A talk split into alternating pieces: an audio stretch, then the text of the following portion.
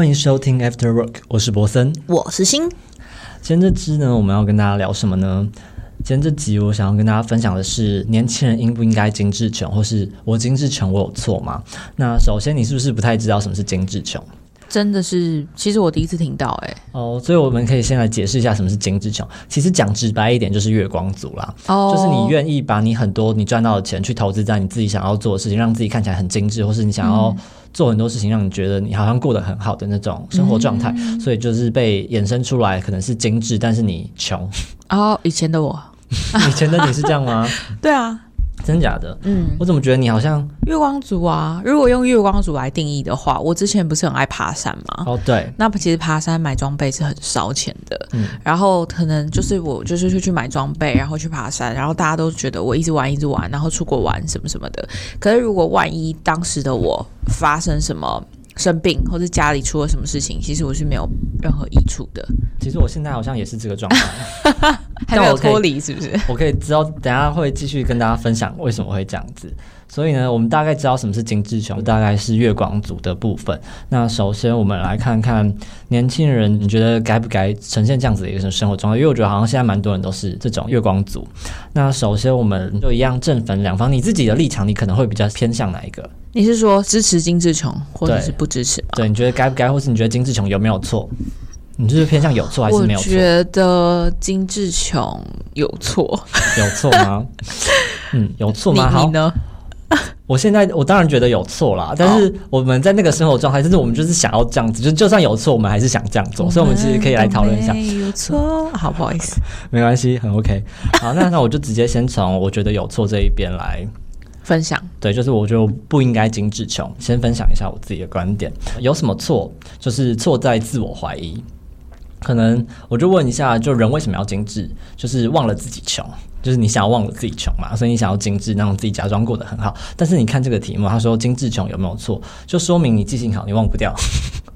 所以就是我觉得选择一个生活方式最重要的就是你要有与之匹配的心智。就大家装到现在还觉得装逼的最基本素养是要有钱吗？其实不是，我觉得是情绪稳定。嗯，就是你持续的告诉自己你不穷，你可能就不会问这个问题，你只会问自己说我精致穷，我棒不棒？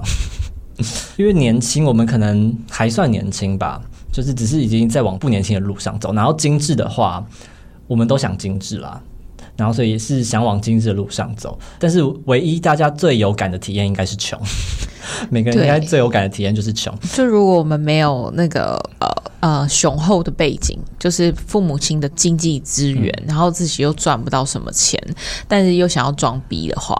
就是我觉得这个穷已经就是心态很穷了，已经不是口袋穷不穷的问题。我觉得口袋也一定穷吧。哦，对啦，口袋穷，然后心心里也不富有。嗯，那我这里讲一个故事。好啊，有一个呃结婚的妇女，她自己讲的，然后分享的，她就说她嫁给了一个精致穷的老公，然后她老公很爱买鞋，就是很像武功，就是非常爱买鞋。然后，但是心态特别好，非常乐观。她说他们是相亲的时候认识的。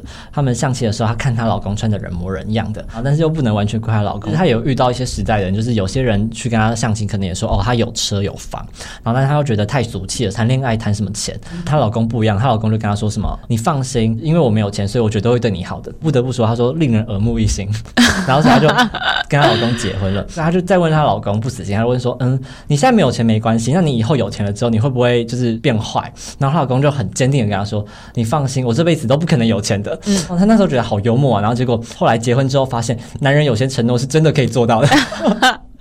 没有钱的部分，对，没有钱的部分，所以这就是精致穷最大的问题，就是你会成为别人的祸害啦。所以他就希望精致穷的人可以反省反省自己。OK，然后就觉得这是一个蛮有趣的，蛮有趣的，跟大家分享一下。我自己是，如果我自己是站在呃。精致穷有错的这个角度分享这件事情，我是觉得，首先为什么会有金志琼这个行为？对，为什么我们要明明没有这么多，但是要把它营造的我什么都有的这个行为？行为，我个人认为是来自心理的不富有。因为你的心里面没有没有呃，比如说充满爱，或者是被包覆的安全感，或是等等的，然后你自己的心态也许喜欢跟人比较，嗯，那他就有可能会让一个人有这样子的行为。因为其实你看我们现在的现在的社会，如果说一个人心里不富有的话，他就会有很需要很多外在的填充。来满足自己，让自己看起来什么都有。因为在我们这个时代，打开手机就可以看到别人的生活，但那些生活不见得是真的。可是你点开就是可以看到啊，哦，Person 怎么又出去玩？然后 Person 又去哪里？去哪？里？然后我怎么都没有去？然后我也就想要去那个地方，又在每个地方想要穿不同的衣服。你知道，就是会有这种很多这种状况，然后就会莫名的不断的一直在花钱去满足自己的一些。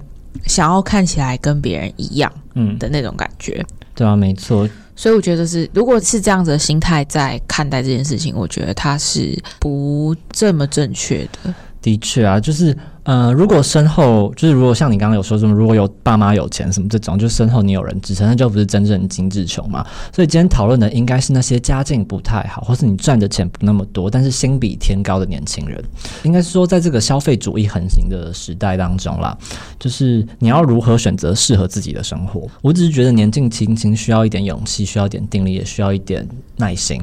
就如果这个世界对我们不够好，就量力而为、小心翼翼的话，我觉得也不失为一种抗衡的方式。曾经有一个人发过一句话啦，他就说什么，他很讨厌那种过于努力的人。他说，人生又不是奥运，然后可是有些人看到这句话，其实会被挫伤，因为有些人就是过于努力的人，他们就是蔡依林之类的。就是对很多人来说，可能人生就是一场奥运，就是需要他们生下来就长在跑道上，然后需要一直努力，一生都要全力奔跑。因为这个时代，我觉得年轻太多年轻人，包括我自己，太愿意跟自己说我值得，但是太少人会跟自己说我不配。的确是这样吧？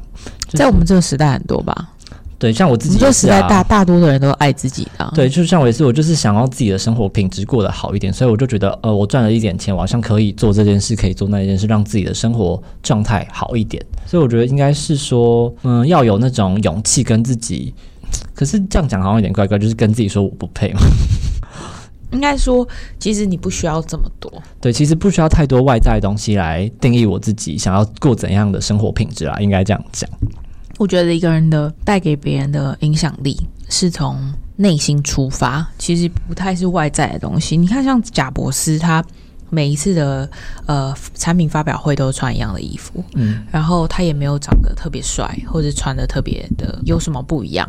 有新意，但是世界的人都会记得他，那是因为他带给别人的影响力早就超过了他外在本质所看到的。可是其实一个人的影响力应该是从内在出发。没错，我自己在那个什么，刚刚不是前面有讲到说，我以前还在爬山的时候，然后就是会去买一些装备啊，然后但我其实没有用很厉害的装备，因为我的钱不多，我就是一个薪资两万二的大学生，所以我可能现在很多人都在买那种什么钛的，就是。金属应该讲说材质是钛的那种餐具，它是很轻的。嗯，可是我都拿便当盒。对，可是我还是一样可以去爬山啊，我还是可以完成我该做的事情。就是像有的有些人旅游也是去旅游，但他不住饭店。那人住胶囊旅馆，穷游，但他还是就你可以去得到那个地方，也可以玩的同样享受到一样旅行的快乐。对，一百万去一个地方，一万块也可以去同一个地方。像我去年去泰国，我才花前年吧，哦，前年对对，去年疫情，我前年去泰国，你知道我去一个礼拜，我才花不到两万块，很厉害。我去百货公司，我也没买什么东西，然后我就是在那边。能够按摩吧，是我很奢侈的享受，但它其实换算下来就台币三百块就可以，嗯，很便宜啊。对，就是去按摩，然后去咖啡厅，然后观察路上的人，这就是我的曼谷行程。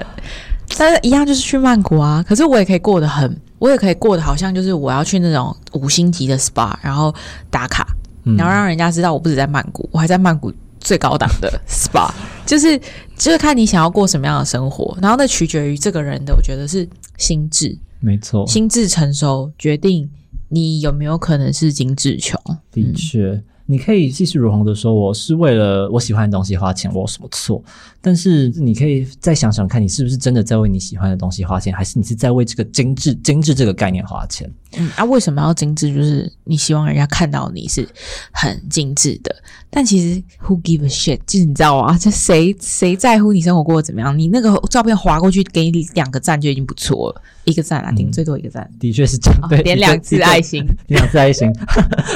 是谁来定义什么东西是精致？就是为什么这件衣服就比那件衣服更好看，或是同样明明口味的奶茶店，为什么一间就是网红，或是同样普通的蛋糕，为什么一间就是热销，一间就是没什么人？我觉得这就是这个时代这个商家啦，这个生意不停用流量跟网红告诉我们什么是精致。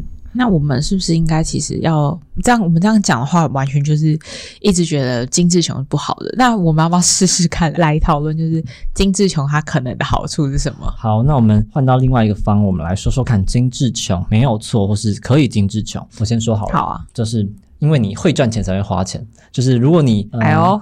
哎呦，蛮合理的。你有钱花这些，就代表你有在赚钱嘛？我觉得年纪轻轻精致穷没有错，就是什么叫精致穷？就是虽然我赚的不多，但是我没有因此放弃追求精致。你为了自己所向往的生活啊，和喜欢的东西而变穷，这好像是一种积极阳光的概念，对啊，就是我们不光要活得精致，我还很励志。哇，我觉得还蛮励志的，听起来。可是我觉得这个前提好像是要在，如果要我支持这一派的话，我觉得就是年轻刚出社会的时候，你爸妈都还在工作，他们还没退休，大家身体都健健康康，然后你的人生好像才正要开始绽放的时候，我觉得精致穷是被允许的，就是你可以赚钱是为了花钱，然后花钱就是为了让自己看起来很好过得去，因为人生苦短嘛，你看这么多那种天灾人祸。你就觉得，你就会觉得说，我以前秉持的真的是这种观念哎，就是我也是哎，对啊，你就觉得你都不知道我待会过个马路会不会被车撞死，那我为什么要把那些钱放在银行？我就宁可我赚来的钱，然后过我想要的生活，然后每一刻我都忠于自己，而不是把那些钱可能留在未来。的急救金或者怎么样的？对，的确，因为就像有些金融业务，我不知道你现在会不会有这种感受，因为有些业务以前听说有些故事，比如说什么，你开一辆很普通的车，或是你搭公车去谈，然后客户可能看不上你，然后但是有人投资，就是他买了一辆车，然后去见客户就很体面，这种，对你有遇过类似这种故事吗？我的话好像比较没有，但是因为我我觉得我们这种产业吧，我们看的还是以。我们提供的服务跟价值为主，所以比较他不会去管你开什么车。但如果是我觉得其他产业，比如说卖那种被动元件的业务，maybe 他们开好一点的车，或是或是金融业，嗯他们把自己办得很体面，那客户可能就会觉得，哎，你这个业务是有赚钱的，那我把我的钱交给你，值得信任的，对，是有机会就是让他变得更多钱。所以我觉得看产业，对，就真的看产业。所以这个产业肯定真的需要投资一点自己，让自己有一点看起来精。一点我们的实际生活好像就是这个题目，就是你要选择吃屎口味的巧克力，还是吃巧克力口味的屎？吃屎口味的巧克力跟巧克力口味的屎，我想一下，老板，你先你先分享好了。你说我要选什么吗？对啊，我会选择吃巧克力口味的屎。那我选择吃屎口味的巧克力，因为我吃的是巧克力啊。吃的是。那这样的人是怎么样？没有没有怎么样，就是很像这题目，因为年轻人生活就有点像在吃屎。哦，就是咽得下去，但是你就是可以吃。可能在这一方，就是我想要把这个屎变成尽量变成巧克力味了。就是我们的生活可能不是那么的好，所以就是精致穷的那一种。对，就是我年轻一点的时候，我就是愿意尽量让我的生活看起来好一点。嗯哼，对，可能大家就是吃巧克力，大概其实就是 shit，它可能就是 shit，就是我可能很穷，我真的要吃土的那种，但是我宁愿让我自己看起来好一点的那种感觉，宁愿装饰外表。那我分享一点好，我大学的时候不是很喜欢帮大家庆生吗？对，哦对，然后我不都买那些蛋糕，我订那些蛋糕都很贵，你知道吗？对，我知道，我知道。然后那就是我想要装逼了，其实也讲直白，就是 我想要，因为其实我们要说好也没有到多好，我不知道怎么定义我们的大学同学之间的关系怎么样。因为大家现在很少在联络啊，对，然后只剩下我们两个偶尔会有第三个，对吗？反正就讲，因为那时候大学我就想说，大学时光就是因为虽然读夜校，但是我就很期待那种大学大家可以一起。去什么 party 啊，玩的很开心，所以我就觉得我们那时候刚好有那一群人，我就想要凝聚这一群人，做一些让我好像有朋友，我的大学生活也过得很精彩。所以就每当有人生日的时候，我就会去买蛋糕，让大家凝聚在一起。那个蛋糕的钱我也没什么想要跟大家，你都没有在跟大家收钱，对，真的很贵。我那时候真是穷到饱，为了订那个蛋糕，那个因为那时候有一阵子都会说不用不用不用，对，那一阵子很流行那种翻糖蛋糕，然后那个都是一个都两三千以上，我记得我记得付这个蛋糕钱，然后为了就是让大家在那个场合，就好像我跟大家有朋友啊，就是我可以在这种聚会里面。那就是一种我精致穷，就是我花这个钱，然后让我好像哎，我有朋友，然后我大学跟生活过得不错，社有社交生活。但其实我那时候可能就是真的要吃泡面。哦，哦，原来是有这样一层故事。我记得我跟你大概提到过一点，哎，之前。你觉得我的记性会记得？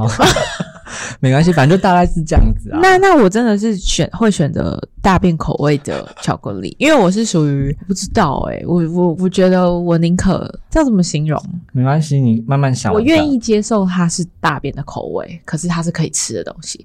但是你的状况是它是其他是不能吃的东西，你也要把它吃下去。对，所以你其实某种程度上你很厉害，就很愿意过那种生活，应该这样讲对。，我没有办法。你看我在买翻糖蛋糕给大家的嘛啊，我大学拜托我就赚那些钱，我还要爬山。对我大学我要那时候才出去玩赚多少钱？我根本就赚不到四万块，才赚二十二 k 都不一定赚。对啊，赚的还比我少，然后你对大家好，然后我那时候就想说，哎 p o s o n 应该是父母还会寄给他零用钱吧？没有耶，我完全没有跟家人拿钱哦。对啊，你看像我，我早就放飞自我，就是家人就是放飞我，我当然不可能为我身边的朋友做这些事，因为我会觉得我过我自己的生活都来不及了。可是其实你看，我们两个友谊可以到现在，其实很绝大部分就是来自于像这样的你，对吧？因为我其实不是会，你看，如果友谊没有特别去经营，你每年都记得大家生日，嗯那你看我，我有在记得吗？对不对？我只记得你五月，没有啦，我记得日子。好，没关系，没关系。突然觉得，唉，想当年的自己，想当年金志琼，你现在如果可以跟那时候十八岁的你讲，你会说什么我好像也不会讲什么。我觉得那时候就是可能就是？Go，ahead。我就觉得那就是我想要做的事、欸。哦、o k 我觉得可以啊。我觉得十八岁是一个可以金志琼的年纪，因为真的没包袱。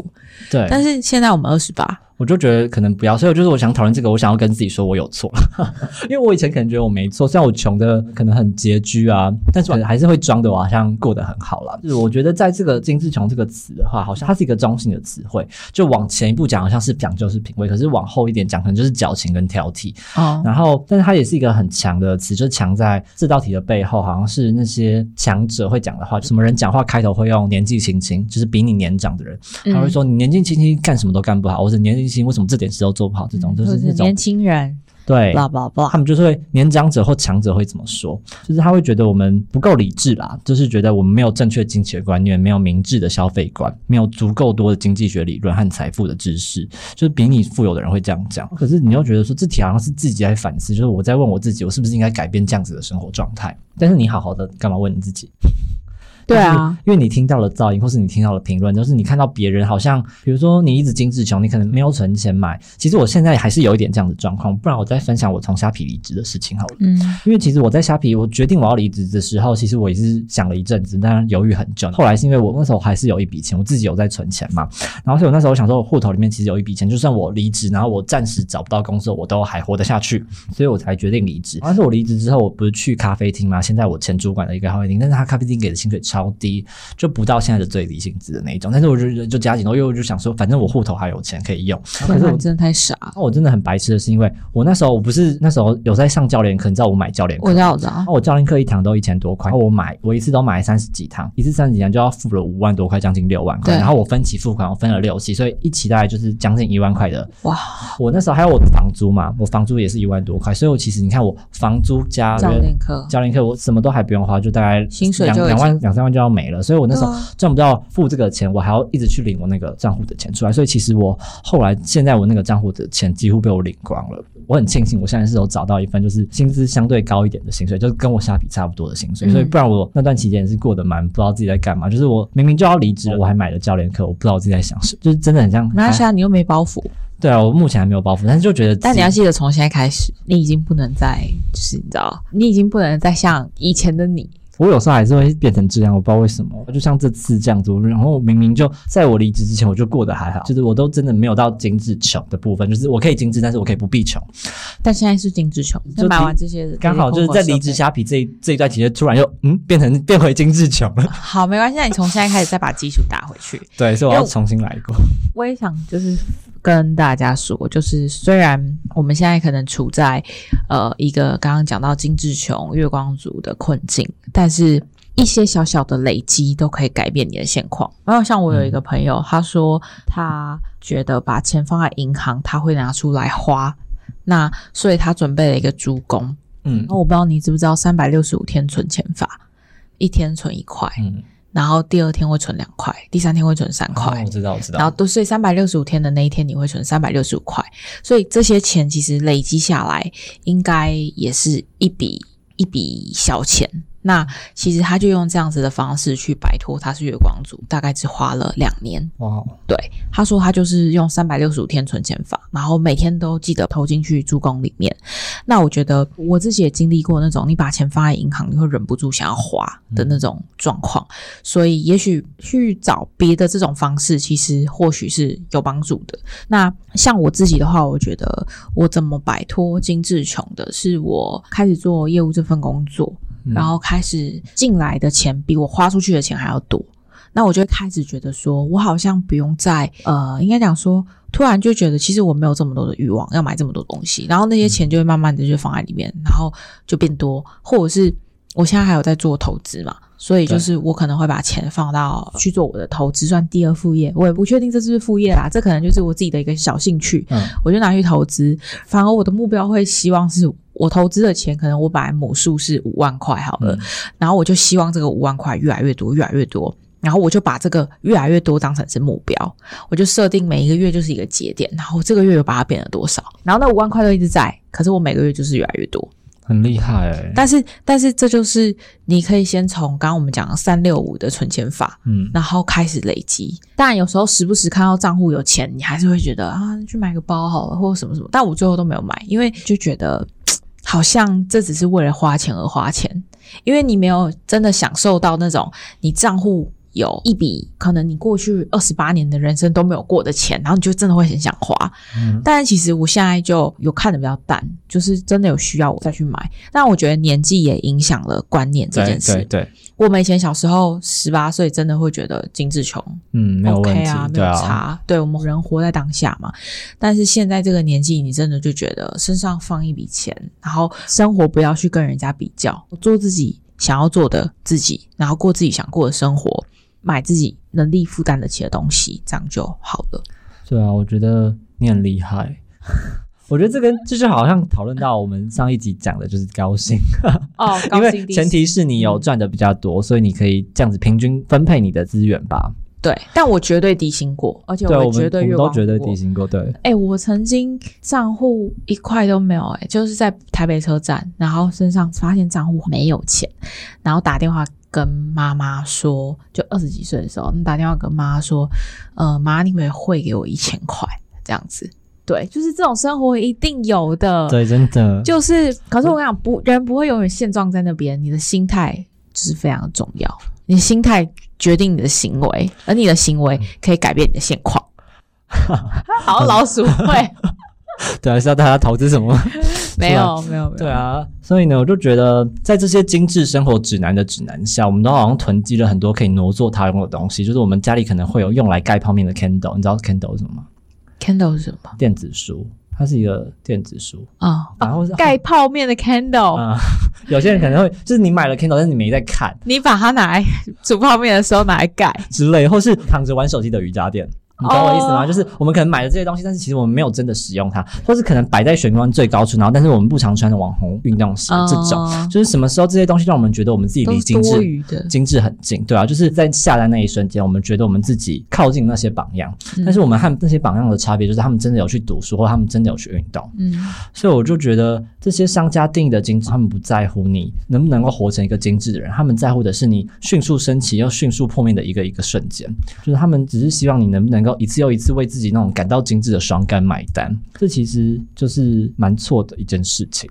那我们再继续讲一下，觉得精致穷没有错的部分，好，嗯，因为我刚刚也有提到，就是我分享一个已婚妇女的故事，她自己分享她的观点嘛，嗯，那这边的话。好像就可以反驳说，因为她老公穿的人模人样，她老公才得到了一个可爱的她，就是她老公得到了蜜糖，然后这就是经济好的地方吧？可以这样讲。反过来说，可能就是她老公，因为她假装她自己过好，然后得到了一个蛮好的老婆。你有看到有那个艺人的新闻吗？就是有那种网红特训班，然后把你营造的跟什么网红名媛一样，嗯，然后你终究就会接近到那个圈子的人，然后你就被选上，然后你就跟某一个。就是有钱人结婚了，但其实你根本没那个屁股，可是你却扮成了那个样子。对，那你就很容易吸引到雷同的人。所以你要说金志雄没有错，OK，就是还是那句老话，我们看我们的目标在哪。今天对今天的主题好像是讲你到底想达成什么目的，都没有对错啦。对，都没有对错。就是我们今天可能要讨论的，应该是精致代表着你的欲望跟你的野心，然后穷代表着你的现况和你的能力。当你的能力匹配不上你的欲望跟野心的时候，年轻人，你错了吗？我觉得我们大家都有穷的部分嘛，就是跟你比的话，我可能穷的是登山的经验。嗯，之类的，这种就是如果按照前面我不配的论点，就是如果你今天找我去登山，我要告诉我自己我不配嘛，就是我没有你像你那么多经验，然后我就我就疯狂买装备，没 也不是要疯狂，应该是说我们如果我们有欲望想做一件事情，我们就是愿意花投资一点在自己的身上去做到，而不是跟自己说我没有资格去做这件事情，大概意思是这样。或许我们真的能力有限啦，但是我们依然想要让自己配得上。所以我们依然努力想要让自己配得上，应该说我们认可我们自己的不配，但是我们依然想要让自己努力可以配得上，看起来像。所以就是我觉得我们没有错的话是没有错在我们想要比模范或是想要过更好生活这个心态上面。就是一旦我们承认我们有错，我们可能没有进步空间。反正来日方长，毕竟年纪轻轻。嗯，对，有两种开心的方式，就是年纪轻轻的话，你为什么不开心？因为你没有办法享受粗糙的开心。就是有人可能只喝手冲咖啡，他完全不喝那种罐装咖啡。为什么你那种心态的问题啊？就是你觉得喝手冲咖啡是一种享受，喝罐装咖啡的话，你就无法享受。但其实都是都是咖啡，对啊，你都还是可以享受到。就是你为什么会变成穷？你如果有喝了手冲咖啡，但是你也喝罐装咖啡，不至于到穷嘛。但是你只喝手冲咖啡，这种心态可能就比较不正确。这是消费习惯的问题。消费习惯，对啊，这呃，应该这样讲。当然，消费的这个行为，当然也是因为你的思考。我真的有身边的朋友，是他只喝星巴克，但是他是很有钱，所以他可以只喝星巴克。但如果每个月就赚那点钱，然后你还要坚持我每天都要一杯星巴克，这个就太精致穷了，可以这么形容。你应该也要可以享受到不一样的快乐，你就喝点罐装吧，还好吧，都都是咖啡是吧？是啊。因 为精致可能都是被就是被塑造出来的嘛，它不是一个自然的现象。就像我们呃脸上可能有精致的妆容，或是有穿精致的衣服，但是你回到家之后脱掉这些卸妆之后，你站在你镜子面前，你看到你自己，你拥抱得了你自己吗？不能够拥抱粗糙的人，没有办法拥抱他自己。嗯，那是最真实的样。你还是要接受自己本来的样貌，而不是那些靠衣服啊、饰品啊、化妆啊堆叠出来的的你。对啊，而且这些精致是会崩塌的嘛，就像你可能一定会变老，但是有些东西是不会崩塌的精致，就像是诗词小说，你可以去读一本书。我知道，我知道你要怎么收尾。我突然我还没有收尾啦，我只是想说，就是有些东西不会崩塌，就是像是文学、智慧啊，嗯，这种东西你可以追求这些东西。然后这些东西不花钱，或是生活习惯精致的生活习惯，比如说一个老爷爷好，他可能每天早上起来都在烫他的衬衫，对，然后让自己穿着西装，然后穿的很干净，然后那也不是很贵的西装，他是一般的西装，但是他就可以看起来很精致，对，他看起来体面就好。所以我觉得那是一个你的生活习惯，那种不是很贵的，也可以让自己看起来精致。所以你不一定要花钱才能精致，所以你可以去追求这种这种东西，我觉得是可以跟大家分享的。然后就是你不用把你所有金钱追求在一个终将崩塌的景致上，你你可以追求那些更永久的精致。最近看到一句话，我觉得蛮适合你刚刚分享的，就是他是对女生说的，就是路上啊，漂亮的女生很多，但是有趣、有智慧的灵魂很少。嗯，对，所以我觉得我们更应该去追求的是内在、内在的精致，就是你刚刚讲的，透过一些生活习惯的改变，然后来让人感觉，虽然你用的东西可能不是说一定多。多么的名贵，或者你花了很多钱，但是你给人家的感觉是舒服的，啊，有智慧的、幽默的，这些东西是模仿不来的。对，再讲回来，没有错的这部分，我也想收一个尾，就是刚刚不是提到说，你可以只喝罐装咖啡，或是只吃泡面，或是你买包包的人，比如说你一直狂买包包，好，买到你很穷，然后他也只能吃泡面，那到底哪一种才是粗糙的生活？因为你可能你很粗糙，你只喝罐装咖啡，或者是你也只吃泡面，那也是一种粗糙。但是你买东西买到你只吃泡面，那也是。所以就是，如果这个世界上大多数人长期都在做某一件事的时候，你可以先不要指责他，我们可以去想一下。背后是什么道理？至于说追求时尚这些东西，好了，就是呃，这件事情好像也不是一天两天的事，那也不是今年或者这个十年或者一百年才发生的事，是人类有史以来或是动物都爱做的事，只是因为现在当时的约束跟条件不一样，追求美的。定义不一样，但是我们都有一颗追求美的心，然后而且这个追求美的心在社会有一个作用，就是发信号，发现要跟别人说你在乎，而且这个在乎在职场当中其实也蛮重要的。你每一步如果稍微比别人在乎一点点，你永远当然不是跟天才比啦，但是你可以跟你同才或是跟你的同辈同事比，就你是这么一点点进步的。所以我觉得我们可以不用太去责怪那些我们无法改变的事情，而是尽量去鼓励那个我们可以进步的自己。嗯，所以在这一方的话，就是如果你觉得你精致穷没有错的话，那也很好。那你就去以这个心态啊，我觉得前提是如果你是这种健康心态去进步你自己的话，我觉得是一件可以去做的事情。对啊，因为你刚刚说到那个什么精致的灵魂这件心智这些，我这里也想分享一个故事。嗯有一个朋友他在美发产业工作，然后他一边工作一边读书。他生日快到了，然后他的朋友就问他说：“你今年想要为自己做什么特别的事情吗？”他就说他想要买一个包包，但是也不是什么特别的包包，然后就是一个腰包，因为他做美发的，他可能想要一个方便系在腰上的包包。嗯然后他就说，但是他要用分期付款的方式才买得起那个包。他就问他说，那个包大概多少钱？他就说大概要一万多块台币。然后这个朋友就问他说，那你介不介意我先汇这一万块给你？然后他就说你为什么要这样做？他说就让你快点得到这个包，你不用用分期付款的方式。所以他隔天他就先汇了这一笔钱给这个朋友。然后结果你知道发生什么奇妙的事情吗？跟你刚刚提到的有点像，他就没买那个包了。哦，因为呢，他就再走到一次那个店门口，他就他突然发他突然发现我买得起这个包了。他说只要我我就没这么想要哦。对，嗯所以就是你刚刚有提到一点嘛，我觉得这个也很棒，就是我们每个人都活在这种广告催眠之下，我们多多少少都受到了一些社会期望在我们身上发挥的作用。但是当幻觉变成真实的时候，那个幻觉的魅力就消失了。对他原来追求的那个精致，在他眼中忽然不重要了。对，对啊，所以我觉得是我们觉得我们追求像你刚提到心灵上的精致很棒，就是而且有时候你灵魂精致了，很多人会觉得你的身上很多都是精致的。对，对，所以我觉得就是你是发光的，你的嗯发光不是来自于你包包多名贵，而是你这个人带给别人的感觉是什么？对，所以我觉得年纪轻轻，我们当然，如果你年纪轻轻，你当然可以配拥有精致，但是我们需要的可能是不是金钱堆积的精致。读万卷书，行万里路是一种精致，但是你拥抱粗糙、平和、自由的生活也是一种精致。所以就分享这些给大家。最后呢，送给大家一首《Better Days》。哦，更好的一天，就希望我们不要为了精致而没有更好的明天，不要为了精致穷而放弃你本该舒适的生活状态。所以希望呢，你的明天会是更好的一天，或是你会迎来更好的日子，让你去过好你的生活这样子。那送这首给大家，我们下次见，拜拜。拜。